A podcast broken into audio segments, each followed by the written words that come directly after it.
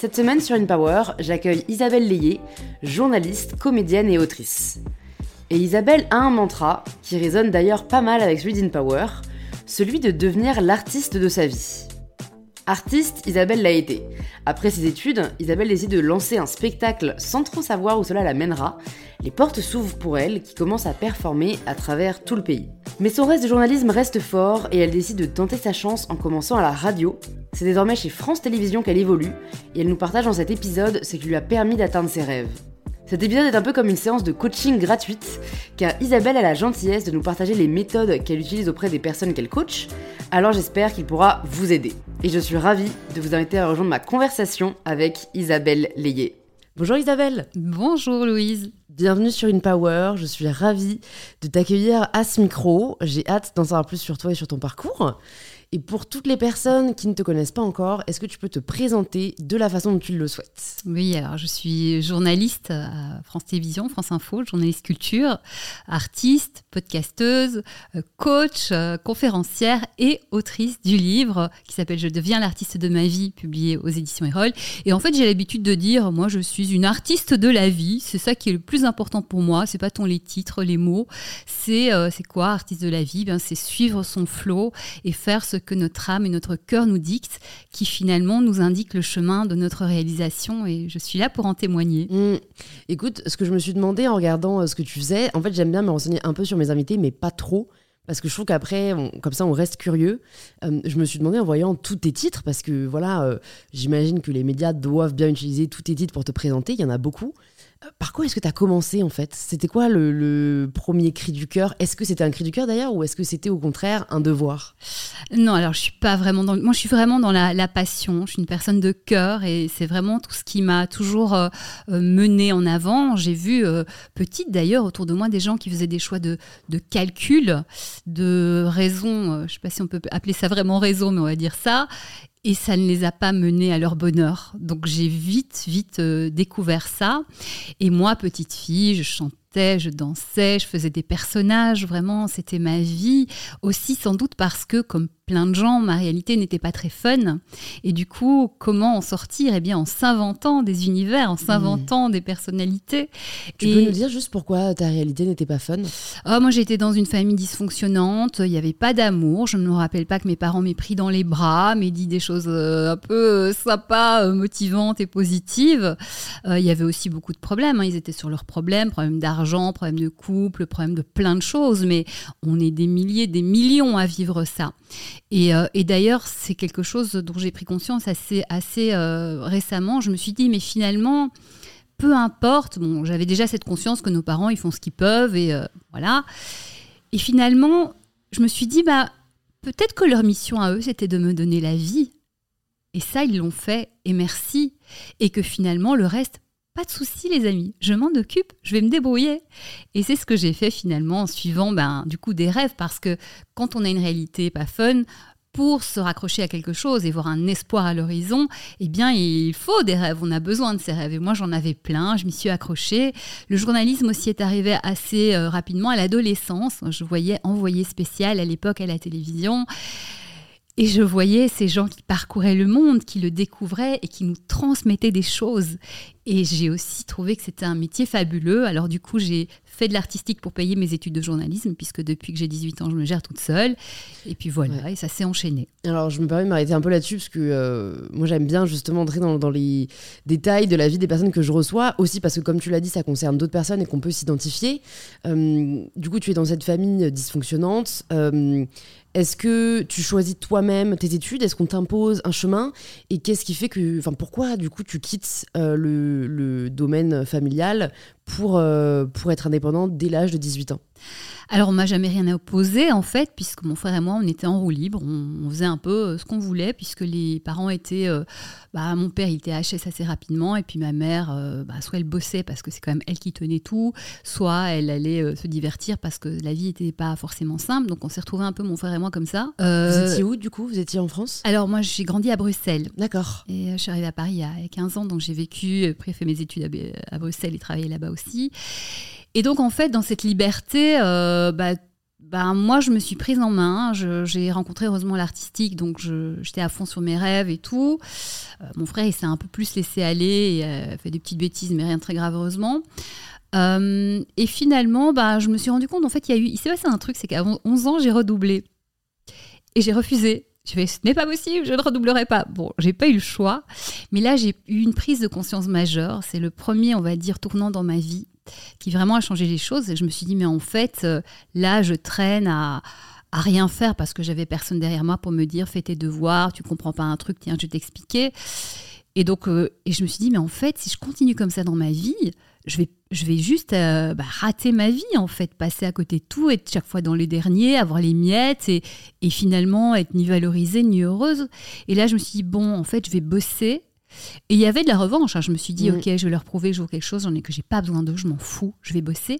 Et en fait, j'ai bossé et tout de suite, bah, je me suis retrouvée euh, catapultée dans les premières de classe, souvent première. Et donc un autre regard, alors pas de ma famille s'en foutait, mais des professeurs. Un autre regard sur moi-même, tiens, je suis capable de faire quelque chose. Finalement, on, on se rend compte que on est tous bien plus capables qu'on ne pense mais comme on ne fait pas toujours euh, ce qu'il faut faire pour euh, changer la donne, eh bien, on, a l'impression qu'on est nul. En fait, personne n'est nul. Franchement, quasiment personne n'est nul.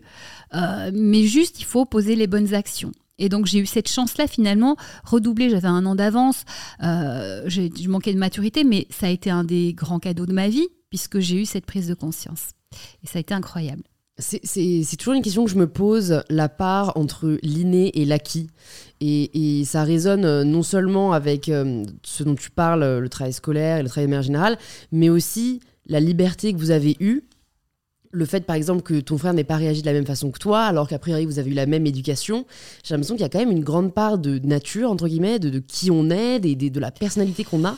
Qu'est-ce que, qu'est-ce que tu conseillerais peut-être aux personnes qui sont dans cette situation qui n'ont pas un entourage extrêmement solide, pour ne pas tomber dans le piège justement du, je m'en foutisme hmm. Alors déjà, entre l'inné et l'acquis, moi j'ai une interprétation un peu différente par rapport à mon frère. Mon frère, ça a été le garçon. Euh, ma mère, elle voulait un, garçon. J'étais la première fille. Je suis arrivée fille première. Et puis le garçon est arrivé. Et donc, inconsciemment, hein, euh, je pense qu'elle l'a plus choyé. Enfin, après, ça s'est vérifié, mais et peu importe. Mais du coup, c'est quelqu'un qui s'est senti aimé, validé tout de suite. Donc je pense qu'il s'est plus laissé aller puisqu'il n'avait pas cette carence d'amour. Et que moi, ne l'ayant pas eu, eh bien, je, me sentais. Il, a fallu que je, me batte pour euh, dire j'existe, pour me que je me batte pour dire mais, mais je vaux la peine ou, trouver une place que je n'avais pas, me faire une place. Mmh. Donc voilà, il y a peut-être une partie d'inné, on ne sait pas, mais en tout cas, L'acquis, c'est aussi, bah, on peut naître de mêmes parents et d'un même contexte, frères et sœurs, mais on n'est pas dans un même contexte. On est le premier, on est le deuxième, on est une fille, on est un garçon, le rapport à la mère, le rapport au père. Donc je pense qu'il y a beaucoup de choses qui se jouent, et même déjà à la base dans le ventre de la maman.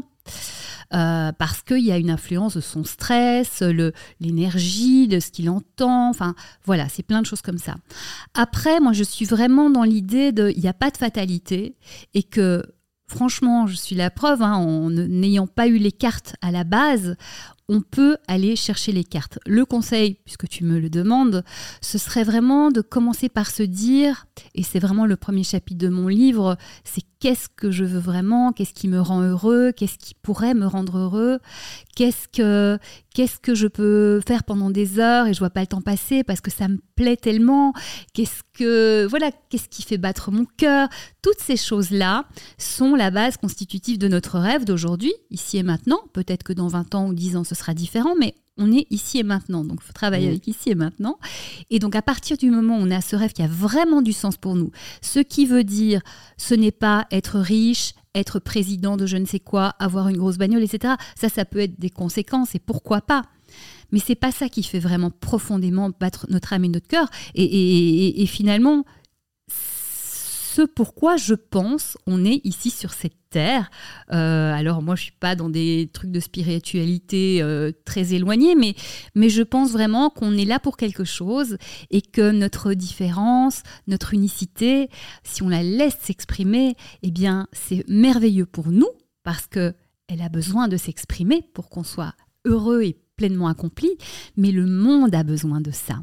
Et que si cette éducation qui nous formate, ben si on suit ça, on va tous être des moutons, mais quel est l'intérêt d'être la photocopie du précédent et du suivant? Donc nous nous devons à nous-mêmes et même au monde d'être qui l'on est, euh, parce que ça va vraiment enrichir ce mmh. monde-là. Donc ce rêve, on l'identifie, Qu'est-ce qui, qui, par exemple, quand on voit les autres le faire, se dit mais moi je veux être à cette place, mais pas parce que c'est une star et tout le monde l'applaudit, parce qu'il fait ce qu'il est en train de faire ou elle fait ce qu'elle est en train de faire, quoi que ce soit, même si c'est jardiner, faire de la poterie, de la peinture, on s'en fout. C'est vraiment ce qui nous, ce qui nous plaît et donc on se raccroche à ce rêve-là. C'est ce que j'ai fait et chaque jour on pose une action en direction de ce rêve. Petite, parce que si on, pense à quelque chose de trop grand, on va le faire trois jours et puis on va laisser tomber.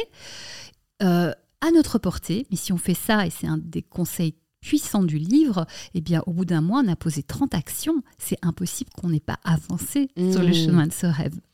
Je trouve que c'est de plus en plus difficile quand même euh, dans notre société de trouver ce rêve dont tu parles, parce que en fait, les rêves sont quand même beaucoup façonnés par ce qu'on voit parce qu'on entend, euh, je parle souvent des rôles modèles, et en fait, il est certain qu'aujourd'hui, euh, par exemple, tu as beaucoup de jeunes qui rêvent d'être créateurs de contenu, influenceurs, euh, sans même vraiment savoir ce que c'est, uniquement parce qu'ils rêvent non pas du chemin, mais de la destination.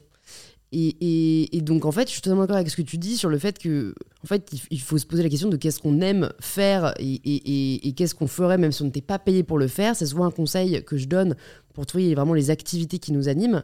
Mais c'est vrai qu'il euh, y, a, ce, piège-là, je trouve, de plus en plus dans notre société.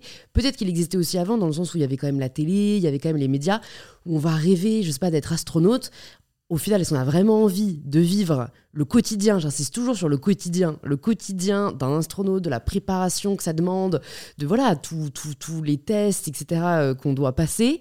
Euh, comment est-ce que tu comment comment faire si jamais en fait on, on se rend compte que c'est pas le bon rêve qu'on cherchait euh, jusqu'à présent? Alors, juste pour revenir sur les modèles, les modèles, c'est formidable quand justement on connaît son chemin et que juste on se dit, tiens, voilà, comment je peux modéliser pour faire comme ces personnes.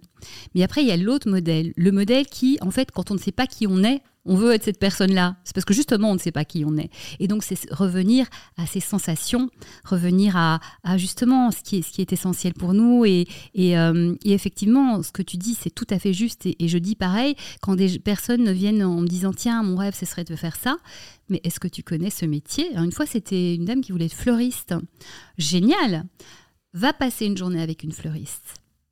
Parce qu'il y a l'imaginaire et finalement, il y a la réalité. Et finalement, c'est aller se dire, OK, qu'est-ce que j'aime dans cette idée-là? C'est vraiment revenir à soi et revenir à cette petite voix, revenir à cette intériorité. La petite voix, moi je l'appelle comme ça, mais il y a des gens, ils, parlent d'une sensation dans le ventre, dans le cœur, dans la tête, où ça chauffe euh, euh, au niveau de l'abdomen. Et en fait, c'est par exemple quand euh, vous avez rencontré quelqu'un et, et au fond de vous, vous saviez que cette personne n'était pas, n'était pas bonne pour vous, mais vous avez chassé cette voix-là.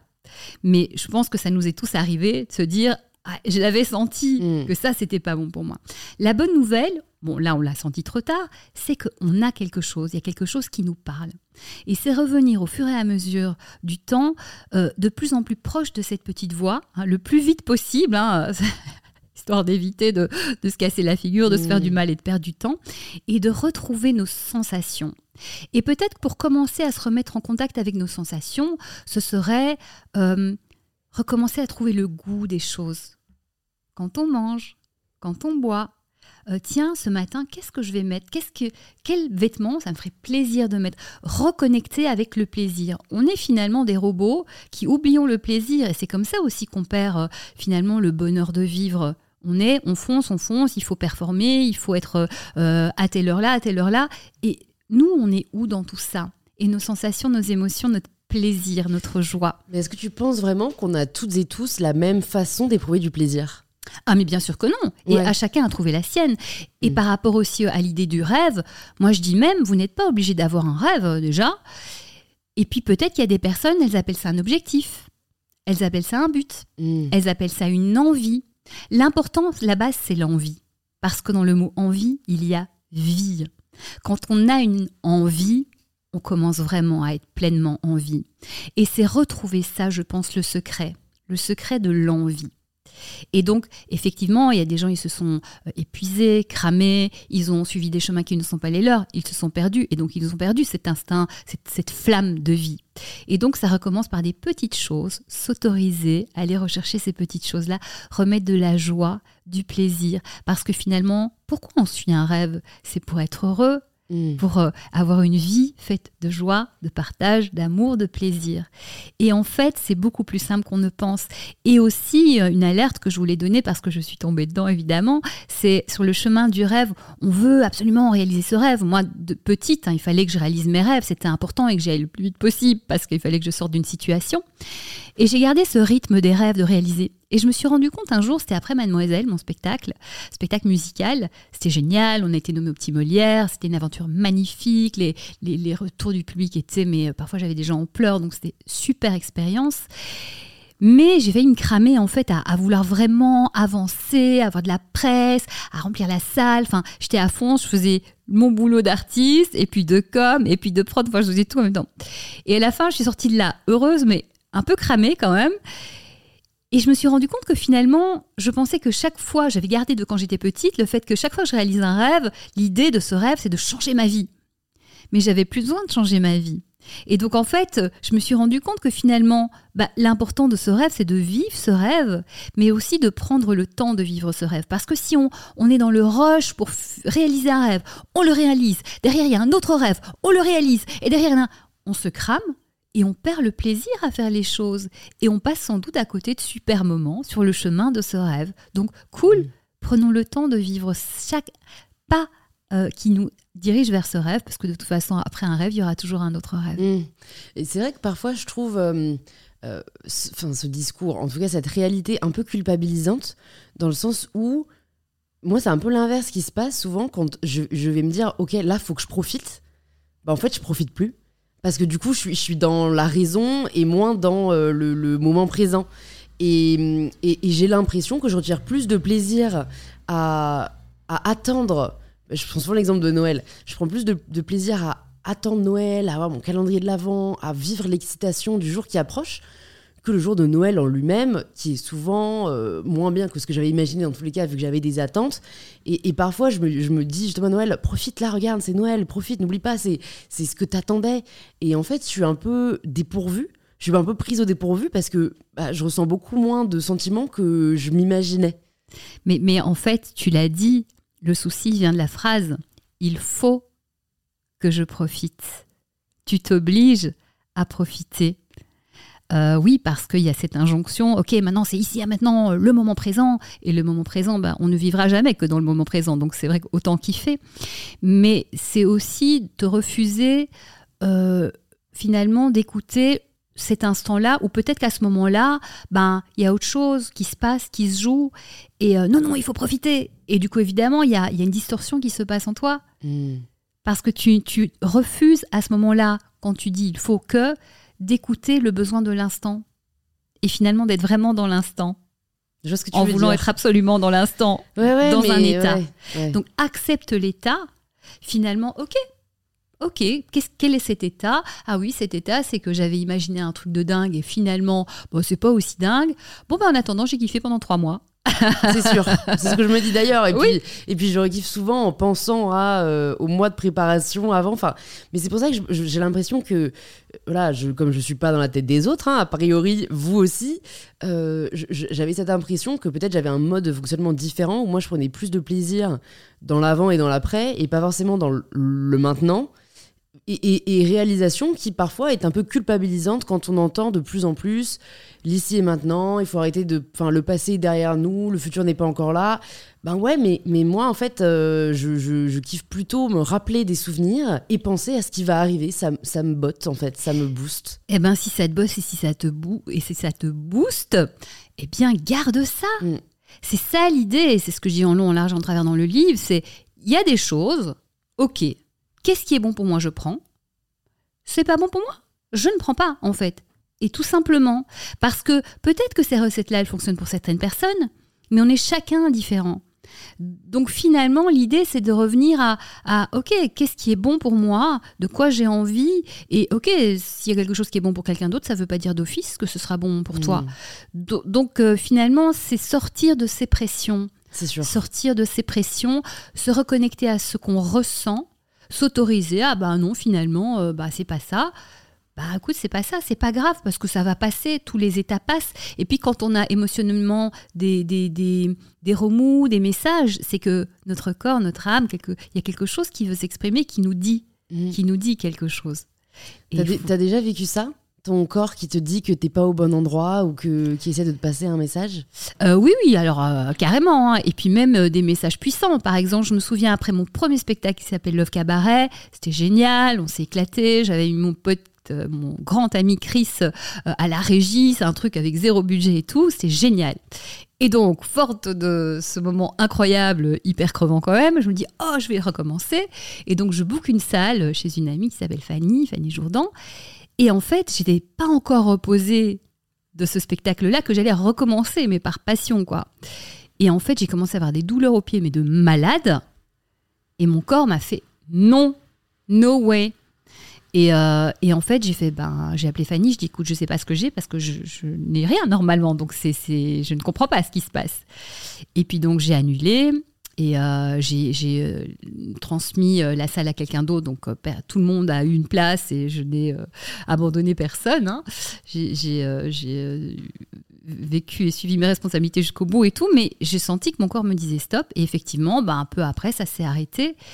Et en fait, j'ai compris que mon corps m'avait m'avait sauvé en fait parce que physiquement, j'étais euh, j'étais euh, cramée quoi parce que j'avais tout donné et la passion, moi je vis sur la passion mais il y a un corps qui est là aussi et qui dit mmh. "Ouh, on fait un break." Ah oui, t'as raison. et, oui. je pense à toutes les personnes, tu vois qui, qui ont des boss et pour qui en fait c'est pas forcément possible. Ça c'est très dur parce que peut-être qu'ils entendent ces signaux mais en fait euh, c'est très compliqué dans notre société de l'hyperproductivité ou si jamais on voilà, on a justement un rêve qui est d'atteindre un certain poste, euh, de d'écouter ce que ce qui parfois on voit juste ce que parfois on voit juste comme un obstacle en fait et qu'on a envie de taire. Alors par rapport au boss, il y a un chapitre qui est très important dans le livre, c'est le chapitre 6, c'est sur les limites. Parce qu'aussi c'est quelque chose se mettre des limites à soi comme moi quand je vais trop loin, mais aussi mettre des limites aux autres qui euh, ont des projets pour nous, mais qui ne sont pas forcément des projets qui nous correspondent ou, ou avec lesquels on est d'accord. Mm. Et en fait, dans ce chapitre, j'apprends même à comment dire euh, non en disant oui à quelqu'un qui, euh, qui bah voilà, votre boss, il a décidé que vous alliez faire un truc, vous n'avez déjà pas le temps de faire tout, tout le reste, et eh bien comment, comment dire, dire non, mais d'une manière, eh ben, par exemple, ça peut être en disant mais avec plaisir, mais qu'est-ce que tu veux que qu'est-ce que tu me retires parce que là j'ai pas le temps. Déjà avec plaisir hein, vraiment il n'y a pas de souci. Alors qu'est-ce que je mets de côté pour, euh, pour faire ça? Moi j'ai eu une expérience comme ça d'une nana qui euh, il fallait absolument elle n'était pas dans mon service euh, et il fallait absolument que je l'aide parce que à l'époque je voulais vraiment montrer que j'avais tout faire que je pouvais aider tout le monde etc puis je suis comme ça moi j'aime bien aider les gens et du coup elle me donnait du boulot qui n'était pas dans mon service. Et au début, j'étais un petit, un petit peu la pigeonne. Et puis, je voulais aider. Puis, elle partait à 19h. Moi, je continuais jusqu'à 22h. À un moment, j'ai fait OK, il y a un truc qui va pas dans ce système. Et du coup, euh, le truc, ça a été de dire. Euh, donc elle vient, elle déboule et je fais avec plaisir. Mais alors cette semaine, je suis overbookée. Et ça, vous pouvez être assuré que ne pas avoir le temps, c'est l'excuse que tout le monde accepte. Hein. Les enfants malades, ça passe difficilement. J'ai pas le temps, je suis overbookée, ça passe, hein, très bizarrement. Ah, mais c'est fou.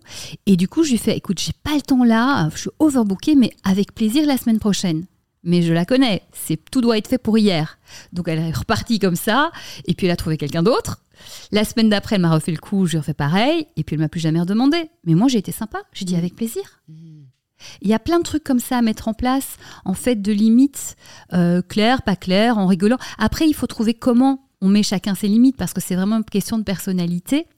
Et en travaillant ça en coaching avec des personnes, mais euh, moi j'ai vu des positionnements de personnes qui étaient euh, les larbins changer en 3-4 mois.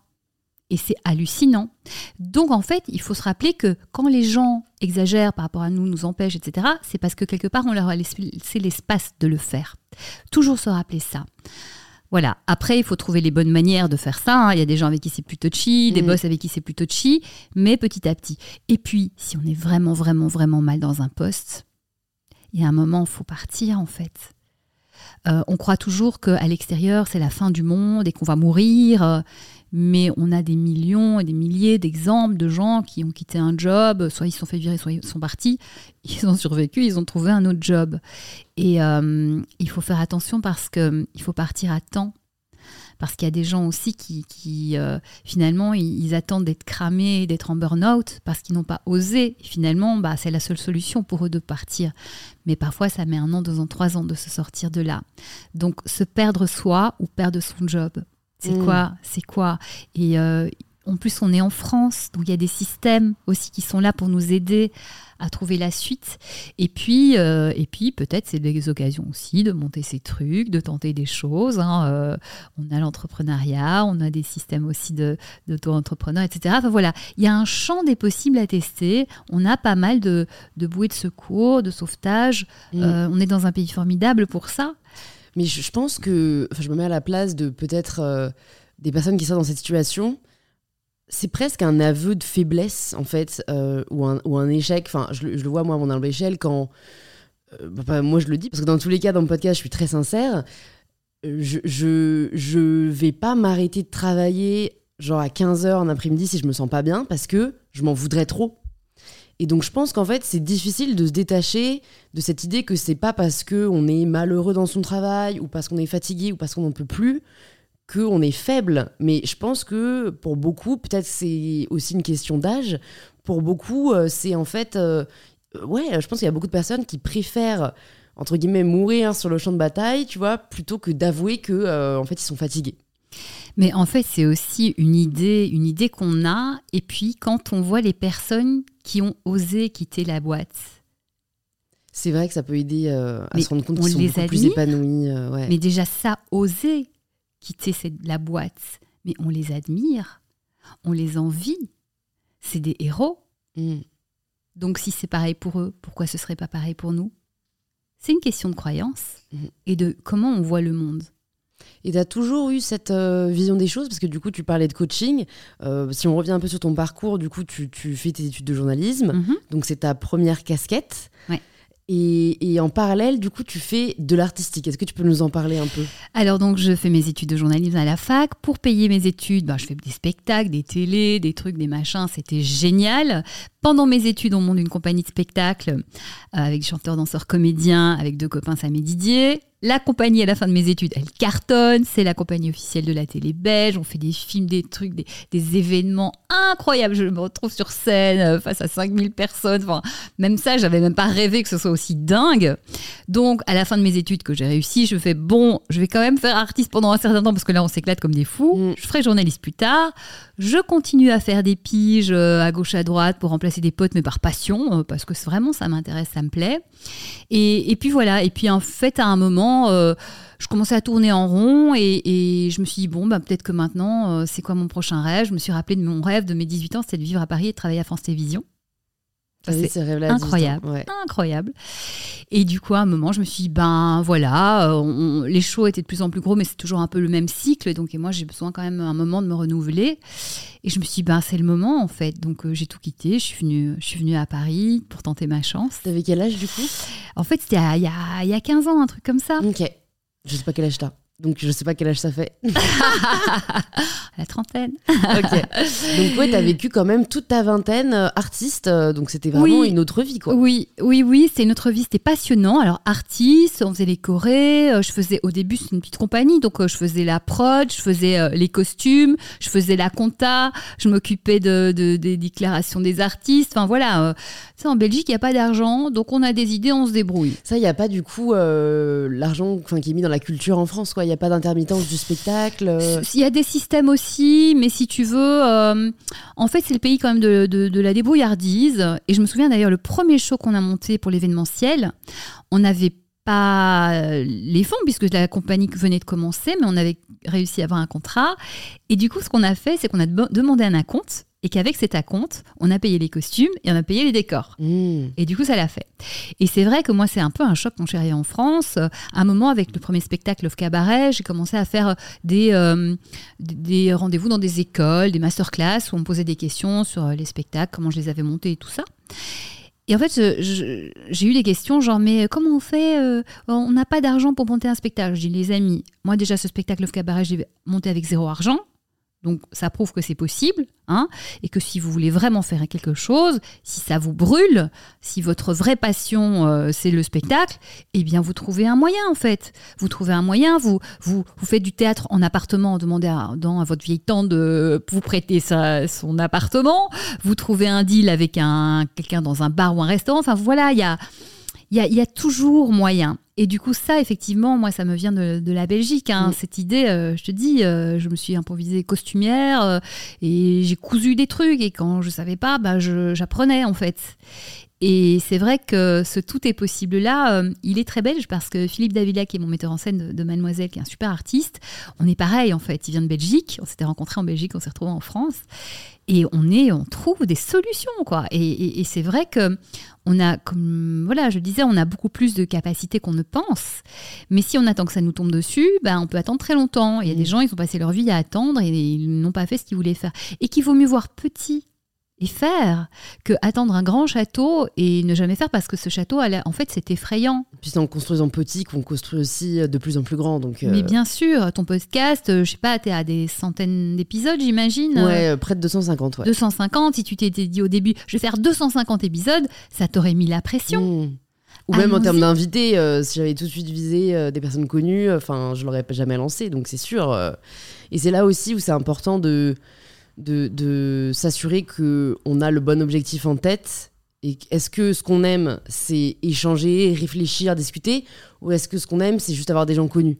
Euh, et c'est pour ça que moi j'ai quand même un public assez large sur mon podcast parce que oui il y a des personnes qui sont connues que je connais un peu et du coup ça m'intéresse d'échanger avec eux elles euh, plus en profondeur mais aussi des personnes que généralement les auditeurs ne connaissent pas et euh, parfois c'est l'épisode le plus intéressant parce que je pars du principe que tout le monde est intéressant et qu'on peut échanger avec tout le monde quoi. Et tu as relié ça à ce que tu avais vraiment, fondamentalement, profondément envie de faire, c'est-à-dire échanger avec des personnes intéressantes et transmettre tout ça à d'autres personnes. Tu es relié à, euh, finalement, as ce qui fait battre ton cœur, ce qui fait euh, voilà frétiller ton âme, c'est essentiel pour toi. Et euh, ce, qu'on est, ce que j'aimais faire quand j'étais enfant. Euh, je, ça, me dit quelque chose, donc je me dis que j'en ai parlé peut-être avec un invité récemment. Mais hum, c'est vrai que j'ai vraiment réalisé qu'on revient un peu toujours à ses amours d'enfance et que c'est un super bon point de départ si jamais on veut faire le point sur où on en est dans sa vie. C'est mais en fait, qu'est-ce que j'adorais faire quand j'étais enfant? Enfin, moi, à 8 ans, on m'a offert un dictaphone. Enfin, je lisais tout le temps, j'écrivais, je posais plein de questions. Donc, en fait, voilà, c'est souvent vraiment là que se passe euh, le plus grand de notre développement. Oui, c'est un exercice de coaching d'ailleurs très très connu hein, quand on va chercher. Il est évidemment dans le livre. Et moi, petite, ben, je chantais, je sautais, je dansais, je jouais. Et j'apprenais aussi par cœur les programmes euh, en mode euh, je les présente. Et je me faisais aussi des grilles de programmation, c'est-à-dire que je dis à, samedi à 14h je regarde ça, à 15h je regarde ça, à 16h je regarde ça. Donc vraiment, c'était mes univers. Tu as mm. tout à fait raison. C'est des pistes à explorer. Donc ensuite, tu arrives en France. Là, euh, tu repars entre guillemets de zéro, c'est-à-dire que tu connais personne, euh, tu n'as jamais travaillé vraiment en journalisme, sauf quelques piges. Comment est-ce que tu fais pour poser la première euh, pierre de ton château? Là, je pense que ma passion absolue a parlé. C'est-à-dire que quand, voilà, quand, je, quand je suis convaincue, ben je convainc. Hein. mais ça vient du cœur et ça touche vraiment les gens. Et je pense que c'est ça aussi, parler avec le cœur, vous embarquez tout le monde. En fait, j'ai débarqué, j'ai trouvé un job de journaliste à la radio du voyage. Bon, c'était 3-4 mois. Je n'avais effectivement pas fait grand-chose.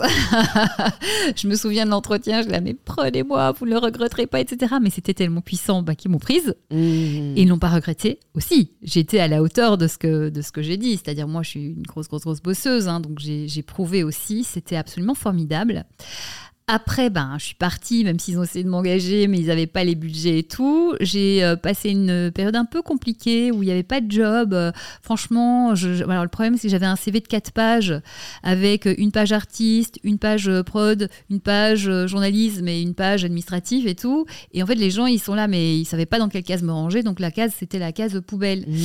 Donc c'était compliqué. c'était aussi une période assez compliquée économiquement. Il n'y avait pas trop de boulot. mais même C'était la crise, c'est 2008 Ouais, je je sais pas si c'était la crise ou si je sais pas, il y avait pas de job même en intérim. La personne me disait mais mais je ne sais pas, euh, je sais pas ce qui se passe. Il y a pas de boulot, donc euh, bon, je faisais euh, je faisais des vraiment de boulot de base et tout. Puis j'ai fait de l'intérim, donc le diable s'habille en Prada, hein, donc plein de gens malheureux. Je fais ok, et c'est là que j'ai fait mes études de coaching d'ailleurs. Et parce que j'étais entourée de gens qui n'allaient pas bien, moi j'étais contente d'avoir un job puisque je n'avais rien. En plus, je suis partie de Belgique avec rien. J'ai rien pris, argent, machin. Je, me dis, tiens, on a tout construit à trois. Qu'est-ce que je peux construire toute seule Je suis folle. Mais j'étais motivée. Et du coup, euh, du coup, j'avais ce job d'intérim, donc j'étais contente, ça avait du sens. C'est aussi parfois, on fait des jobs pas, dont on se fiche, mais ça, avait, ça a du sens. Ils sont utiles. Et... Voilà, mm. je sais que je mangeais, je renflouais les caisses, et je savais que ça ne durait pas très longtemps. Et un autre sens que j'ai mis, c'est j'ai essayé d'aider comme j'ai pu les gens qui étaient en souffrance dans ces boîtes-là. Et c'est à ce moment-là que j'ai fait mes études de coaching parce que j'étais en manque d'humain et de solutions humaines. Et du coup, c'est comme ça que voilà, je me suis lancée dans mes études en parallèle, tout en travaillant. D'ailleurs, c'est marrant parce que moi, je n'avais droit à rien, euh, euh, aucune intervention de difficile, etc. Et du coup, j'ai tout payé moi-même. Et comme je suis venue quasiment sans argent, j'ai fait un deal avec euh, bah, le, prof en disant est-ce que je peux te donner 300 euros par mois jusqu'au-delà de la formation parce que ça coûter plus que ça. Mais quand il y a quelque chose d'essentiel pour nous, il faut savoir, euh, voilà, se, serrer la ceinture, s'organiser pour pouvoir. Euh, euh, je savais que c'était quelque chose. En fait, c'est pareil, je suis le flot. quelque chose me dit, il faut que tu le fasses. Et je l'ai fait. Et j'ai tellement eu raison. Déjà, c'était formidable parce que j'ai retrouvé de l'humain. Mhm. J'ai rencontré des gens qui étaient comme moi. Alors, j'étais une des plus jeunes, mais dans le groupe qui revenaient de l'entreprise et qui avaient été euh, au rouleau compresseur, euh, qui voulaient sortir de ça et qui voulaient aider à leur tour en se trouvant une mission. C'était magnifique. Et du coup, voilà, j'ai réussi ces études-là et, c'était formidable. En même temps, je suis entrée à, à France 4 à l'époque parce qu'il y a une personne qui avait gardé mon CV en disant Mais elle sait faire plein de choses, cette fille-là. On s'était rencontrés, c'était super. Et plus tard, il me rappelle et, euh, et euh, il me dit bah, Viens. Et je savais pas que c'était pour France 4 puisqu'il avait changé de boîte entre temps. Et je fais Mais c'est mon rêve. Et du coup, là, pareil, j'aurais fait le même coup Prenez-moi, vous ne le regrettez pas, etc. Et t'as jamais peur de toi quand tu. Enfin, quand t'as peur de toi. T'as jamais peur quand tu dis ça parce que c'est. Je pense que c'est aussi une pression qu'on peut se mettre quand on a une haute promesse de se dire bah, est-ce que je vais être à la hauteur? Est-ce que je suis assez bonne? C'est assez rare en fait d'avoir le sentiment d'être assez, assez bien. Mais moi je pense que le travail, ça paye. Et que vraiment la différence, on peut la faire au travail. Alors il y a aussi cette, euh, cette étude qui dit que les femmes, elles attendent d'avoir 80% des compétences pour postuler et les hommes 20. Puis après, ils apprennent. Ils ont bien raison. Et euh, finalement, tout s'apprend. L'important, c'est de, se dire, OK, je vais tout donner, je vais apprendre, je vais comprendre comment ça se passe, parce que moi, je débarque dans un système, c'est mon premier, euh, finalement, CDI, puisque avec la compagnie, on était euh, autonome et tout. Mm. Et je dis, OK, je vais observer, je vais apprendre. Ce que je ne sais pas, ben, je pose comme question. Et voilà, c'est aussi arriver avec de l'humilité et en se disant, mais en travaillant, tout le monde peut faire la différence. Vraiment. Après, il faut pas faire n'importe quoi, euh, faire des actes pour faire des actes, être à côté de la plaque. Ça, c'est observer et apprendre, et petit à petit. Et moi, je travaillais bien plus que tout le monde, en fait. Et qu'est-ce que tu faisais de plus, pour donner des exemples un peu concrets, euh, tu vois, par rapport à un, autre journaliste de France 4 alors à l'époque, j'étais pas journaliste. Alors moi, je suis entrée en tant qu'assistante. Donc déjà, c'est un poste euh, je maîtrisais puisque j'avais mm. été chef d'entreprise et tout. Par exemple, eh bien, je vois un peu comment ça se passe et tout, et je vois qu'il y a des trucs, ça pourrait mieux se passer. Exemple, toutes les assistantes bouquaient euh, le MIP, qui est un marché euh, de la télévision à Cannes. Euh, donc, s'il fallait appeler pour chaque, chaque boss pour l'inscrire, pour l'hôtel, pour l'organisation, etc. Je fais les copines, les autres assistantes, si vous voulez, moi je coordonne tout ça. On va pas être 12 hein, ou 10 ou 5 à envoyer des mails pour organiser. Vous me dites quand, quelles sont les dates, qui vient, les infos, etc. Je fais un mail de coordination et je commençais comme ça à coordonner plein de trucs. Les copines, elles étaient contentes, ça leur faisait du boulot en moins. En plus, moi, j'étais la seule à m'occuper de deux directeurs et elles s'occupaient chacun de une de un.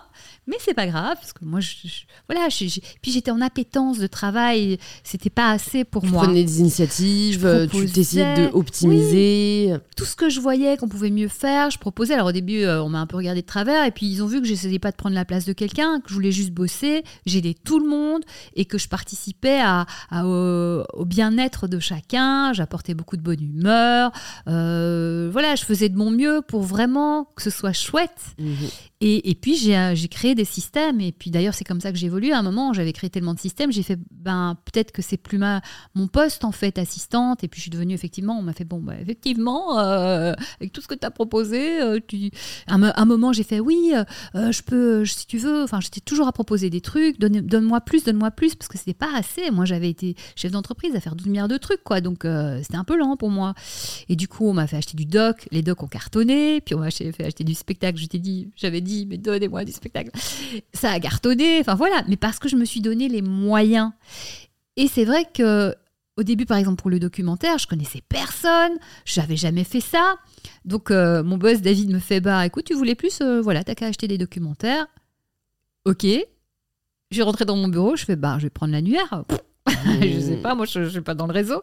Et c'est comme ça que j'ai dégoté plein de documentaires incroyables qui ont cartonnés, qui étaient dans des fonds de tiroir, euh, qui étaient oubliés alors qu'ils étaient encore hyper bons, parce que j'ai fait aussi les choses différemment. J'étais hors des circuits. Oui, parfois c'est le fait de venir d'un autre milieu qui nous permet d'avoir un regard euh, hyper innovant, quoi. Complètement. en t'entendant, on, a presque l'impression que j'allais dire la chance, mais qu'en tout cas, le, le, bonheur t'a toujours souri, que la réussite t'a toujours souri. Est-ce qu'il y a eu une phase où, en fait, ça s'est pas aussi bien passé que ça? Est-ce qu'il y a eu, tu vois, une grande difficulté que tu as rencontrée dont tu pourrais nous parler? Alors, moi, j'ai toujours bossé comme une folle. Et c'est vrai que euh, la reconnaissance a toujours mis du temps, je veux dire, en termes de poste, en termes de salaire, etc. Ça a toujours mis mais, des années, bien plus d'années que. Et jusqu'à des moments, mais euh, on aurait pu dire, bon, bah, là, ça commence à être injuste, en fait, c'est pas normal, ou de gens qui me disent, voilà, ils déconnent et tout. Donc, j'ai dû euh, faire preuve d'énormément de patience, vraiment. Euh, beaucoup, beaucoup, beaucoup donner avant de recevoir. Mhm. Vraiment. Et je constate souvent que les gens, aujourd'hui, autour de nous, ils attendent de recevoir avant de donner. C'est vrai. Bah, ça marche pas toujours. Mmh. mais, mais aussi parce qu'en fait, c'est assez facile de tirer avantage de quelqu'un tu vois, là, tu dis que tu as attendu longtemps avant d'avoir euh, ce que tu méritais, euh, en l'occurrence. Ils auraient pu ne jamais te le donner. Tu vois, comment savoir quand en fait euh, c'est juste de l'ingratitude? Ouais, je, pense que j'aurais pu aller plus vite si j'avais écrit et lu mon chapitre 6, les limites avant. D'accord. parce qu'en fait, oui, vraiment, parce qu'en fait, ce que nous vivons émane de nous. Et très honnêtement, c'était tellement ma vie, France 4, mon rêve, mon bonheur qu'est-ce que j'ai aimé cette chaîne et, les gens qui y étaient, que j'étais prête à y dormir jour et nuit, sans limite. Et j'étais à, un moment, avant que je mette les limites, justement, corvéable à merci. Mm. Jusqu'à un moment où il y a eu un, moment où il y a eu une injustice, où tout le monde a été augmenté sauf moi, parce que la personne qui était là vraiment m'avait dans le nez, parce qu'elle avait peur de moi, elle croyait que j'étais comme elle, euh, arriviste et tout. Sauf que non, moi je voulais juste euh, être heureuse. On projette sur les autres nos propres insécurités. Voilà. Et, parfois, j'ai du mal à me le rappeler quand. Euh, bah, je sais pas si toi, parfois, tu es la cible de, critiques, euh, de jugements, mais parfois, moi, j'ai tellement envie de, de, me justifier, de, crier, euh, mais non, mais fait, je n'ai pas fait ça pour ça, mais, mais arrêtez de me mettre ce que vous projetez. Et en fait, il faut juste laisser passer, quoi. On voit le monde comme on est, donc c'est très intéressant. Les gens qui crient comme ça sur ces choses-là, c'est que ça résonne en elles et c'est mm. pas pour rien. Et ne portons pas le mal-être des gens. Mm. C'est leur mal-être, on leur rend. Ouais. Mais parfois c'est injuste. Moi je déteste l'injustice. Bah c'est injuste, euh, c'est pas normal, ça c'est sûr, mais cette injustice, parce que je pourrais dire, moi j'ai vécu des années d'injustice, etc., mais je reprends ma responsabilité. Je pense que je n'ai pas transmis les bons signaux à ces moments-là. Et euh, voilà, aujourd'hui, j'ai réappris à, à, mettre les signaux et à dire stop et à dire non d'une bonne manière, etc. Mais, euh, mais c'est un travail, hein, ça mm. ne vient pas du jour au lendemain, hein, c'est des années, des erreurs, etc. Mais c'est pas grave, prenons ce chemin, mettons les limites, en fait, vraiment. Euh, Donc du coup, juste t'es partie T'as dit quoi quand t'as appris ça Non, je suis pas partie. En fait, ce qui s'est passé, c'est que à ce moment-là, c'était un switch. On m'a dit sois patiente parce que ça va switcher. Et on te garantit que euh, on va remettre euh, la justice. Et effectivement, euh, ça a switché, les personnes sont parties et, et voilà. Mais c'était très particulier et ça a été très loin pour moi. Mais en fait, pour tout te dire, ça a été une très très bonne expérience parce que à ce moment-là, je me suis rendu compte que j'avais donné les signaux pour qu'on me maltraite entre guillemets comme ça. Et je me suis j'ai vu aussi autour de moi ces gens qui m'ont promis, j'ai vu qu'ils avaient peur de cette personne. J'ai vu qu'ils avaient peur et que du coup ils m'ont dit attends parce que là on va rien faire. Ils ont eu peur de cette personne pour eux. Et du coup, je me suis dit mais en fait, jusque-là j'étais comme eux. C'est-à-dire que euh, je n'avais pas le courage de, de... En fait, j'avais peur de perdre voilà ça et je me suis perdu moi. Et finalement, ça ne va pas. Et du coup, j'ai mis un mois à m'en remettre quand même. Hein, euh, ça a été dur euh, parce que, parce que mon monde, mes valeurs s'effondraient. Le mérite, la justice. Mhm. Et donc j'ai mis un mois à, reprendre du poil de la bête parce que c'était incompréhensible en fait, donc j'ai dû comprendre ça. Et, euh, et en fait après j'ai fait mais, mais en fait c'est moi et, et, plus jamais je ne me perdrai comme ça parce que en fait là je suis dans une place où je suis corvéable à merci et on peut faire ce qu'on veut puisque c'est trop important pour moi cette place et en fait je me perds et donc d'autres signaux ont émané de moi par la suite et les choses se sont beaucoup mieux passées ok moi je pense que on ne se rend pas compte des signaux qu'on émet mais c'est perçu inconsciemment, hein, souvent, par les gens qui sont en face. Et c'est comme ça que ben, c'est toujours un peu les mêmes personnes qu'on va harceler, qu'on va parce qu'il y a quelque chose qui les autorise. Évidemment, on ne fait pas exprès, hein, et, ça vient d'un passé, euh, ça vient de... Donc euh, voilà, c'est intéressant de réfléchir, et c'est pour ça vraiment le chapitre 6, s'il ne devait y en avoir qu'un, je pense que c'est celui-là qu'il faut lire, parce, mm. que, parce que je pense qu'on est tous, surtout dans, dans nos sociétés, comme tu dis, on nous met la pression, ça, ça, ça, ça va chercher là-dessus et il faut vraiment tous qu'on comprenne ça. Et ce n'est pas, euh, il faut pas être agressif hein, pour, euh, hmm. pour mettre les limites. Hein. Et comment se rendre compte des signaux qu'on émet justement si on n'en a pas forcément conscience? Le comportement des autres. À partir du moment où quelqu'un ne nous respecte pas, c'est qu'on a émis quelque chose que c'est possible de ne pas nous respecter. Bah, alors moi j'ai un peu de mal avec euh, ce discours dans le mhm. sens où si je prends des personnes que j'ai rencontrées dans ma vie, voilà, de manière générale, euh, j'ai eu très peu de problèmes euh, de ce type-là. Euh, on m'a toujours respecté, mais bah, il y a toujours une ou deux personnes qui te prennent en grippe. Je sais pas pourquoi, c'est-à-dire qu'ils ont décidé de pas t'aimer. J'ai jamais su l'expliquer, quoi. Je me suis vraiment dit, mais j'ai pas, pas changé de comportement, j'ai pas eu un comportement différent avec eux qu'avec toutes les personnes dans ma vie.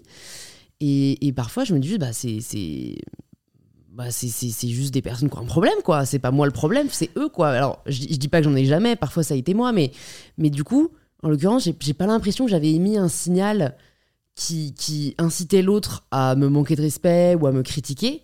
Pourtant, c'est ce qu'il ou elle a fait. Alors, il y a te manquer de respect et ne pas t'aimer.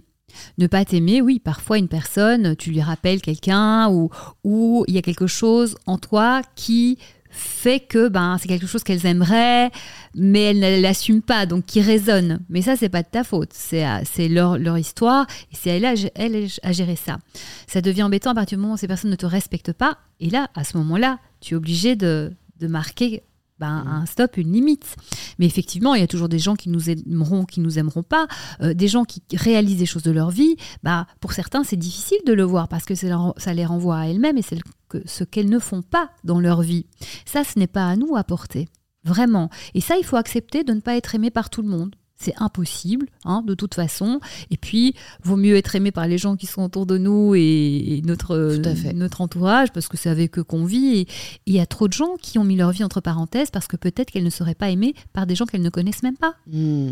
Mais c'est dramatique, en à fait. À la fin, tu mets un masque euh, qui n'est même plus qui tu es et, et tu dois te ouais, euh, entre guillemets, te prostituer tous les jours euh, pour être quelqu'un que tu n'es pas, quoi. Et, et, ça mène à quoi? Ça mène à des burn-out, à des maladies, à des souffrances, ou tout simplement à ne pas être heureux. Mhm. Est-ce que ça vaut la peine? Moi, je préfère qu'on ne m'aime pas, en fait, et je vis ma vie.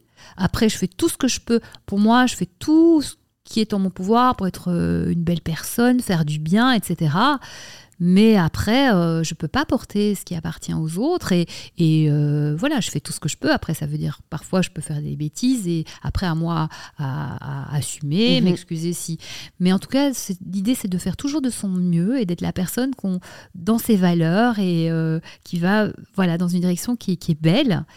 Le reste, à partir de moment- ce moment à tout donner comme ça, bah, qu'est-ce qu'on a? On ne doit pas s'en vouloir en fait. Mm. On a le droit d'être qui on est, vraiment. Et ok, il y a des gens qui nous aimeront pas, mais il y a des gens qui nous aiment.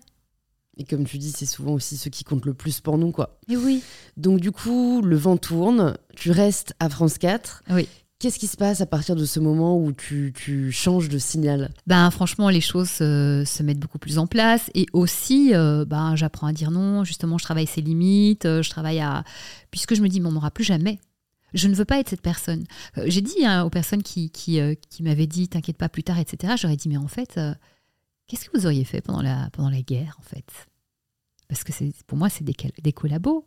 Mais je me suis dit, mais finalement, j'étais comme eux, en fait. Je ne veux pas être cette personne-là. Donc merci pour cette expérience parce que je ne serai plus jamais de ma vie cette personne-là. C'est-à-dire que je préfère perdre que de me perdre.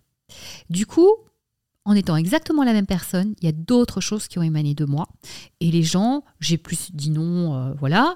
Et finalement, naturellement, les choses se sont mises en place. J'ai eu beaucoup plus de respect. Alors, euh, en, termes de travail, ben, j'ai commencé à m'occuper du spectacle, j'étais trop contente.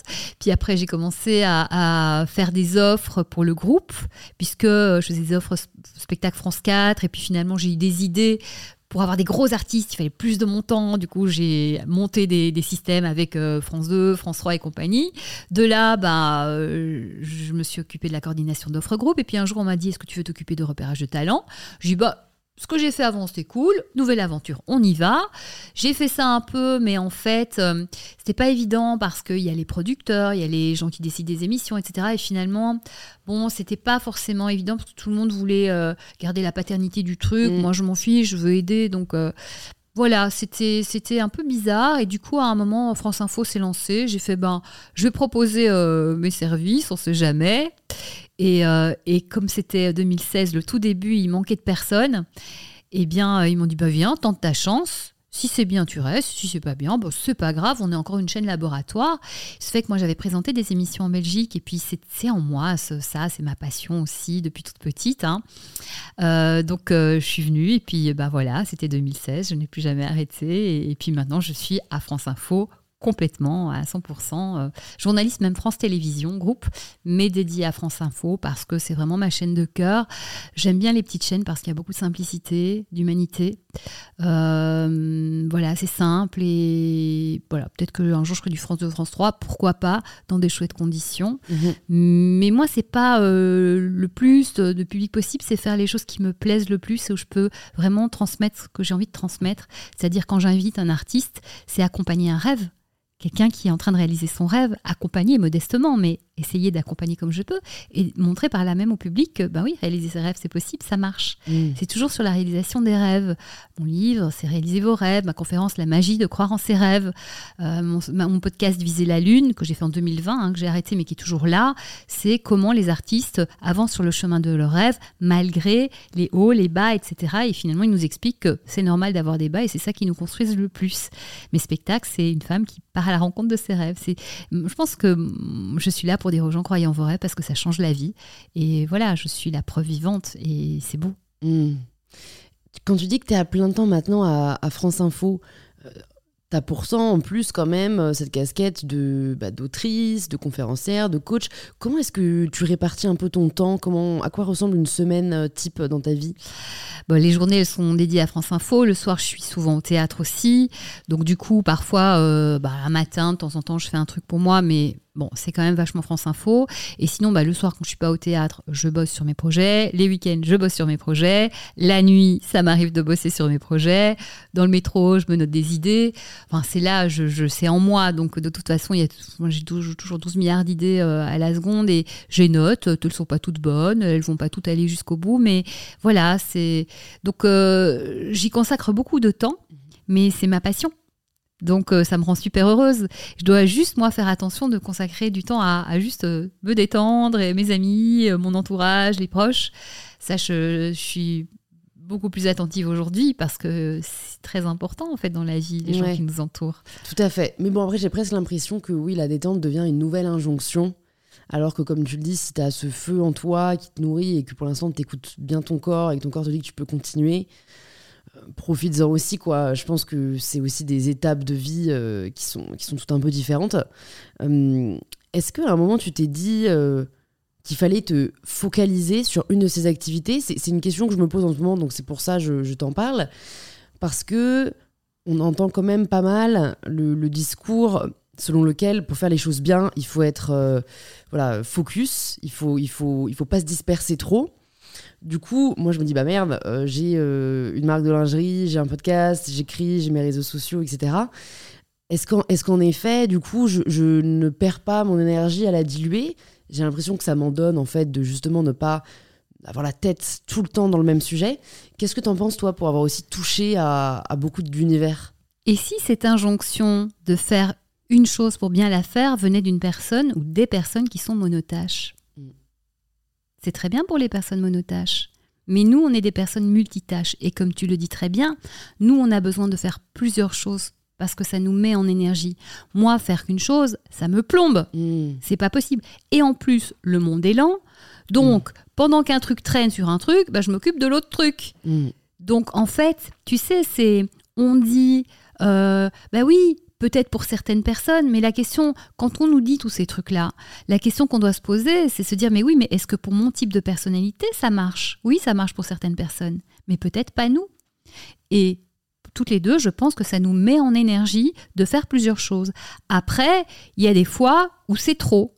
Donc, euh, ben, quand j'ai euh, réduit le coaching et que j'ai tout mis dans un livre pour euh, pouvoir continuer à aider les gens, parce que pour moi c'était important d'aider les gens, ben, je l'ai fait parce que j'avais Mademoiselle mon spectacle, j'avais euh, France Info qui commençait et fallait justement tout prouver. Donc mmh. j'ai mis beaucoup d'énergie là-dessus, j'avais ces deux-là. De temps en temps je donnais un stage euh, ou de développement personnel ou à des chroniqueurs, etc. Mais mais j'ai arrêté le coaching ben, de semaine en semaine parce que ça me prenait trop de temps. Donc il y a des fois, mais c'est le, on le sent en fait, c'est se dire, OK, là, euh, là c'est trop. Là, on le sent. J'imagine que ça t'est déjà arrivé. Là, c'est trop. OK, bah, tu as le signal. Mm. Tu as ton message. OK, bon, ben, si c'est trop, comment je peux faire? Qu'est-ce que je retire? Ou est-ce que je mets moins de temps? Mais euh, vraiment, ressentons. On a les réponses en nous. Et c'est un peu l'idée du livre, c'est de revenir à nous. Parce que toutes les réponses, personne ne fonctionne comme nous, donc personne ne peut nous dire ce qu'on a à faire. Parce que ce ne sont pas les mêmes personnes. et je trouve que ça aide beaucoup parfois de, Enfin, je sais que pour prendre une décision importante, je vais toujours demander à au moins mes deux, trois personnes les plus proches. Très bien. Parce que ce qu'ils vont me dire va me permettre de réaliser si je suis d'accord avec ou pas. C'est triste hein, peut-être d'en arriver là, mais moi, mon corps, il a du mal à me dire... Euh, Enfin, tu vois, mon ventre, il va pas forcément me dire à chaque fois, euh, là, c'est plus comme si, là, c'est plus tendu, là, c'est plus cela. Mais d'entendre les, les, les, avis de chacun, j'arrive à du coup me construire et à affirmer mon propre avis. En fait, non. Moi, quand tu me dis ça, euh, je suis pas, ça me parle pas. Donc, en fait, c'est que il faut que je me concentre plutôt là-dessus, quoi. Eh bien, je te félicite, tu as trouvé ta méthode. Oui, c'est sûr. Mais donc, c'est ça qui est difficile, je trouve, parfois avec les, conseils. Et, donc, en fait, je pense que le mieux, dans tous les cas, ça reste peut-être d'en écouter plein et de prendre justement ce qui nous parle le plus. Mais on est beaucoup à vouloir euh, progresser. C'est un peu le principe du, développement personnel. Au final, à chaque fois, on se rend compte que la bottom line, c'est ça peut marcher pour toi comme ça peut ne pas marcher pour toi. Hmm. Je pense que l'idée, le fait d'en parler aux autres, c'est très intéressant parce qu'on va exprimer des choses et de par leurs questions, de par les interactions, il y a peut-être d'autres choses qui vont émaner, émaner de nous. C'est vrai que quand, on a la tête dans le guidon, ben, on n'a peut-être pas toujours ce recul nécessaire. Donc, en parler, exprimer, mais de toute façon, ta décision, c'est toi qui la prends en fonction de ce que tu sens. Donc c'est en contact avec, avec mm, ça. Mm. Mais juste, tu as besoin, toi, dans ton process, d'aller en parler, d'aller, de faire bouger les choses comme ça. Moi, c'est différent. Je, regarde avec moi-même. De temps en temps, parfois aussi, comme toi, mais pas toujours. Moi, c'est vraiment, je suis le flot. Euh, voilà. Mais c'est vrai que parfois, j'ai besoin d'en parler. Mm. Mais en fait, c'est. Quand je sens pas le flot, ben, je vais en parler. Voilà. Et, euh, et quand je sens le flot et que c'est clair pour moi, ben, j'en parle pas. Et en fait, il n'y a pas de règle. C'est juste, finalement, on y revient c'est notre corps, notre, notre qu'est-ce qui sort en fait? Et finalement, la juste réponse, c'est ça. Mmh. C'est puissant. Je voulais te parler un peu d'éloquence aussi. J'ai vu que tu avais, euh, je crois, euh, présidé un concours euh, d'éloquence. Oui, à ouais. c'est un sujet qui revient beaucoup dans, dans, le podcast, dans ce que les invités, les auditeurs aimeraient entendre. Est-ce que tu as travaillé sur ton art oratoire? Est-ce que c'est le théâtre qui a aidé? Quel conseil t'auras à partager pour des personnes qui voilà, souhaitent peut-être gagner en confiance et en assurance quand ils s'expriment en public? Alors déjà, je pense que le théâtre, effectivement, la télé, euh, le fait d'exprimer des choses. Moi, je suis quelqu'un, j'ai besoin d'exprimer. Donc, euh, puis la, langue, les mots. Euh, je suis journaliste, ça m'intéresse beaucoup. Puis c'est la pratique. après, c'est très important, je pense, parce que finalement, nos interactions avec qui que ce soit viennent de notre, sont portés par notre parole, nos messages sont portés par notre parole, et que on a besoin de bien exprimer les choses pour faire comprendre ce qu'on veut dire à l'autre et bien interagir. Donc je pense que c'est une qualité, une compétence vraiment très intéressante. Après, comment, comment l'apprendre? Euh, Effectivement, le théâtre, il y a des cours, etc. Et comment éviter le, stress, l'angoisse, le trac Ça, c'est, euh, j'ai donné des, des stages de prise de parole en public je pense qu'il faut tellement se connecter au message qu'on veut transmettre que c'est plus important que nous. Et que du coup, nous, on s'efface derrière ce message. On est petit par rapport à ce message. Et que c'est tellement important pour nous de transmettre ces idées-là aux gens qui sont en face de nous que finalement, c'est le message qui va porter. Et donc, on n'est plus en train de se regarder parce qu'on est moins important que le message. Tu vois ce que je veux dire? Je vois ce que tu veux dire, mais pour euh, essayer de me mettre du coup en situation, je trouve que c'est tout à fait le cas quand on parle de sujets qui nous, tient, de sujets qui nous tiennent à cœur. Donc euh, moi, quand je m'exprimer par rapport aux droits des femmes ou euh, au corps ou voilà tous ces sujets-là, je, je vais, pas avoir de mal à en parler. Mais je pense à des personnes qui peut-être sont en réunion et doivent prendre la parole devant leur boss sur un sujet qui les passionne pas forcément. Moi, parfois, quand on m'interroge à la télé sur des sujets qui, me botte moins. En fait, là, c'est difficile parce que du coup, je passe tout de suite en mode comment est-ce que je pourrais bien faire euh, euh, je pense beaucoup plus du coup au paraître, pas forcément au message. Et, en fait, du, coup, le fait de penser aux deux, ça me stresse et donc généralement ça peut très mal finir quoi. Donc euh, voilà, je pense que c'est peut-être difficile quand on maîtrise peut-être un peu moins en fait. Je pense que dans ton cas ou dans les cas d'interview, c'est de se dire ok, moi c'est mon avis et je vais juste partager mon avis. Je pense que tu as à ce moment-là une volonté de performance mm. qui fait que ben, ça te complique tout et ça te, ça te fait peur. Il faut juste voilà, se reposer, se dire, OK, moi je vais juste donner mon avis, ça va parler à quelques personnes et ça n'engage que moi. Et juste je vais donner avec mon cœur ce que j'ai à dire, mais juste ça n'engage que moi ça rend la chose beaucoup moins euh, grave, importante, et, du coup, tu as, moins d'enjeux, mhm. et aussi tu as, beaucoup moins de, besoin de performance, parce que c'est juste ton avis. Tu vois, déjà ça. Pour les personnes en réunion, l'idée, c'est essayer de tourner ça en mode jeu. Ok, bah, c'est l'occasion pour moi de travailler ça, hein, puisque bah, il faut bien que je transmette quelque chose. Ok, c'est un cadeau que je vais faire à moi. Ok. Alors, comment alors, je pense qu'il y a aussi des techniques qui vont faire en sorte que on va être meilleur, on va transmettre mieux notre idée, hein, avec des bonnes accroches, euh, avec euh, pas forcément un, discours très long, mais un discours avec euh, des images et compagnie. Ça, il y a même des bouquins pour travailler, il y a des stages, mais il y a aussi des bouquins. Donc déjà, peut-être commencer à se dire, OK, comment je vais construire mon propos? Si tu vas, tu n'as rien préparé, etc., ça va pas t'aider à moins voir le trac. Donc déjà, préparer.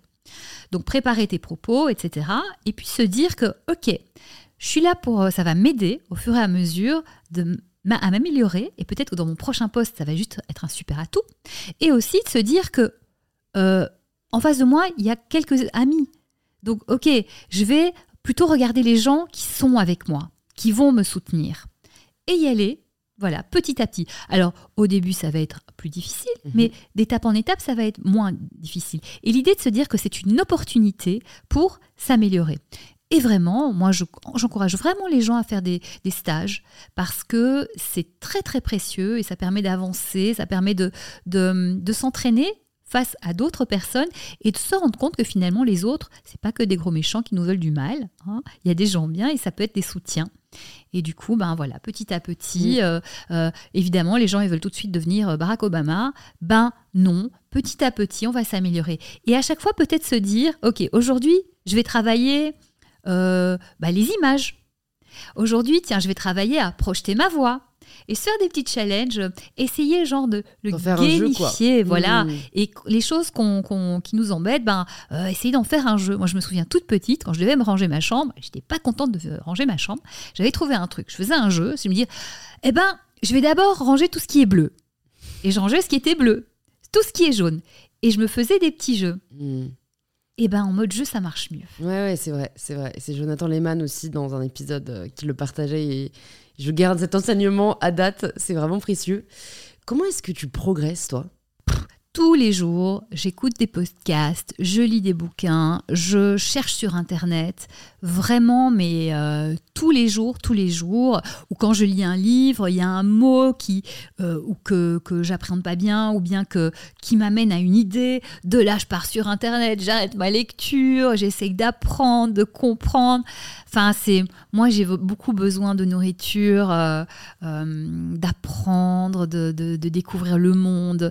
Donc c'est tous les jours, tous les jours. J'ai cette soif en fait d'apprendre. Mm.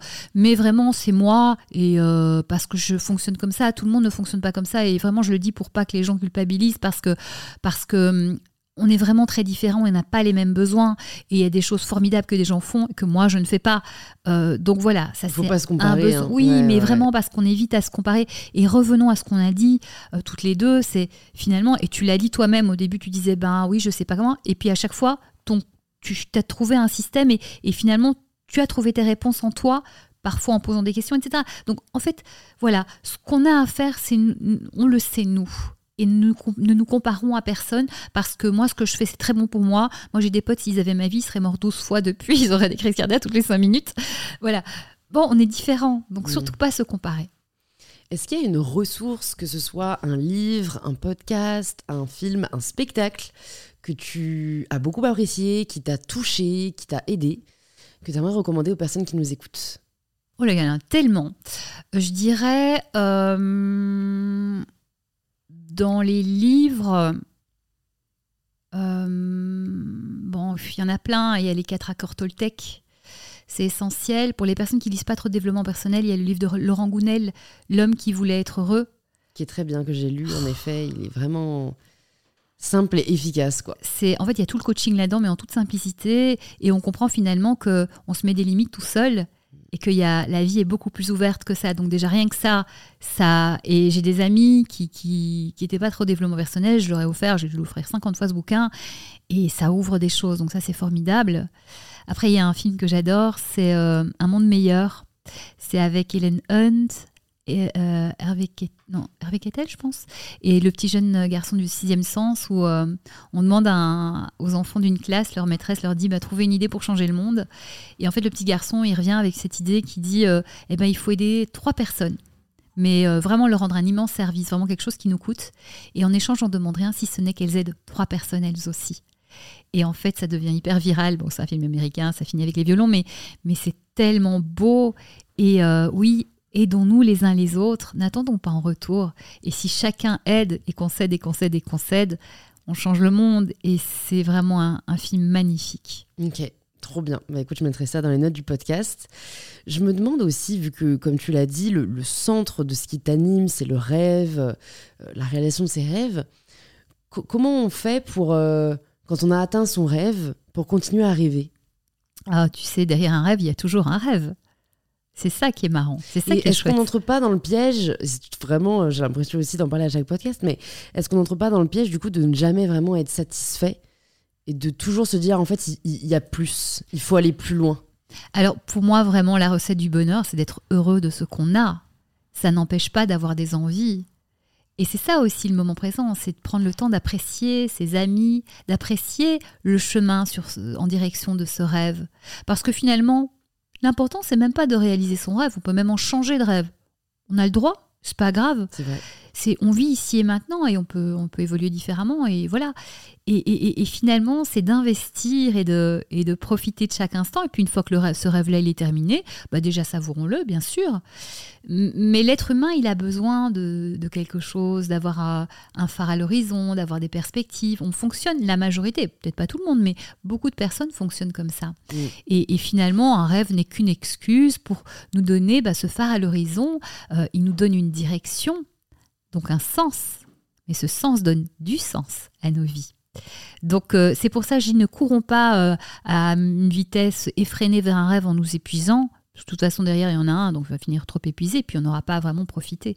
Qui font chaque moment en direction de ce rêve, les rencontres qu'on peut faire, belles rencontres, et, nos ailes qu'on va déployer et se rendre compte qu'on est capable de tellement de choses qu'on n'imaginait peut-être pas. Et c'est magnifique. Si tu pouvais entendre quelqu'un au micro d'InPower, qui est-ce que ce serait? J'aimerais bien entendre. Alors, euh, je dirais peut-être euh, Mathieu Ricard. D'accord. Bah, tu sais que c'est potentiellement en cours. Oh, j'adore. Écoute, parce que donc c'est un moine bouddhiste. C'est quelqu'un qui fait tellement de bien autour de lui. Donc déjà, c'est merveilleux. C'est quelqu'un de très intelligent, de très généreux et très important pour moi, quelqu'un qui a beaucoup d'humour et d'autodérision. J'ai eu la chance de l'inviter dans mon émission. Il est d'une simplicité et d'une humilité.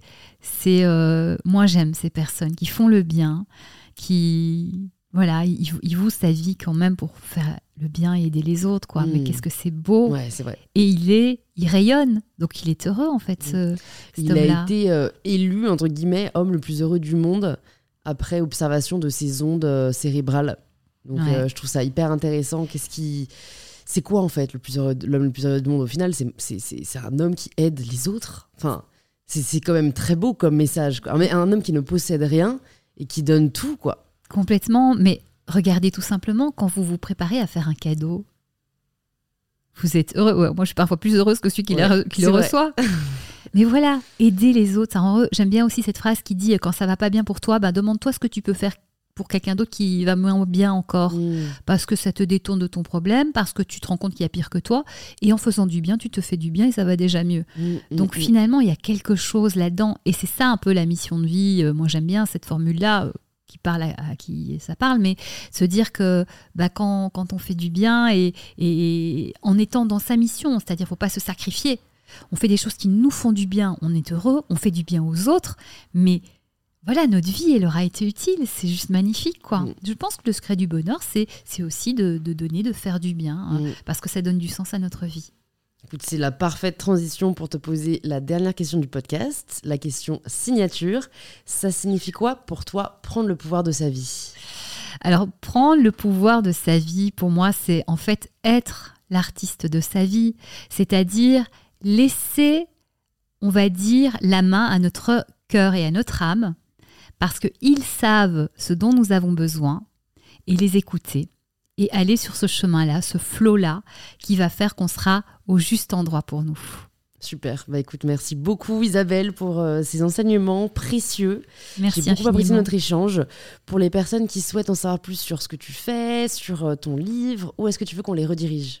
Alors Instagram, j'y suis beaucoup, Isabelle Layer, LinkedIn, je suis un peu partout. Donc il y a le livre évidemment, je deviens l'artiste de ma vie aux éditions Erol. J'ai une conférence euh, que je fais parfois en grand public qui s'appelle donc La magie de croire en ses rêves. Le podcast Viser la lune qui existe toujours et qui est là pour vous. Vraiment, c'est une belle ressource inspirante et puis France Info, évidemment, on a rendez-vous avec les artistes chaque semaine. Super, bah, merci beaucoup Isabelle. Merci à toi.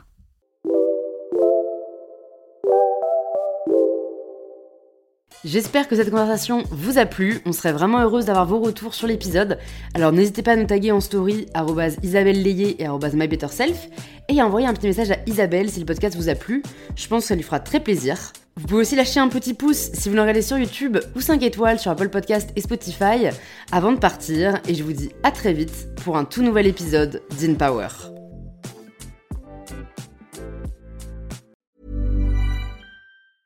Mom deserves the best, and there's no better place to shop for Mother's Day than Whole Foods Market. They're your destination for unbeatable savings, from premium gifts to show-stopping flowers and irresistible desserts. Start by saving 33% with Prime on all body care and candles. Then get a 15-stem bunch of tulips for just $9.99 each with Prime. Round out Mom's menu with festive rosé, irresistible berry chantilly cake, and more special treats. Come celebrate Mother's Day at Whole Foods Market.